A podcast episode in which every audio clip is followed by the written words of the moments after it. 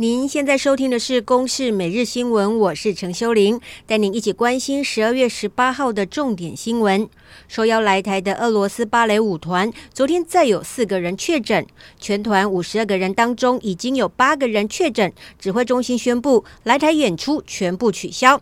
而八名确诊在台隔离治疗，其余的四十四个人因为二次采检阴性，今天将分别搭乘三个班机离开台湾。来听听疫情指挥中心发言人庄仁祥的说明。他明天大概会分三个航班，就是会到到三个不同的目的地去。那我们会尽量的安排，那就是说让他们在飞机上面跟其他旅客有区隔，然后有专专门的厕所。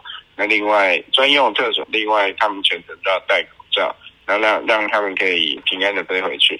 而在国际疫情方面，今年四十二岁的法国总统马克宏十七号传出确诊，他已经依照规定隔离七天。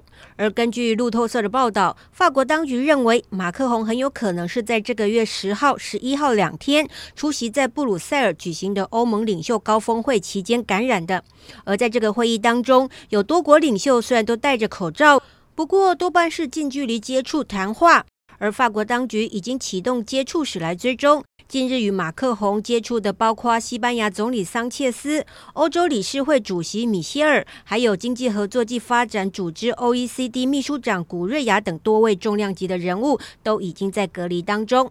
南投一名六十岁的李姓男子遭控在一家 KTV 附近猥亵一名女童，女童家属气愤，将他殴打成重伤，三天后不治。而李姓男子的家属对女童家属提告伤害，南投地检署在昨天讯后，将女童的父母各以一点五万元交保候传。而至于女童疑似遭到强制猥亵的部分，则是另案调查中。来听听南投地检署主任检察官吴景龙的说明：死者家属有提出伤害等相关的告诉，然后那检察官依现在依既有的事证哦，持续查证中，也不排除任何的可能。该死者是不是被怀疑？这个目前哈有另案哦在调查中。警方强调，疑似私刑也会涉及刑事责任，民众应该以正常的管道报警处理，才能够保障法律权益。前劳金局国内投资组长尤乃文涉嫌收贿炒股，被外界质疑是管控失灵。劳金局也提出检讨报告，包含要限制单一个股的每日交易量。另外，针对第一线直接操作股票人员的抽查，也会改为全面普查。还有相关人员禁卖新贵股等等十二项措施。来听听劳金局副局长刘丽如的说明。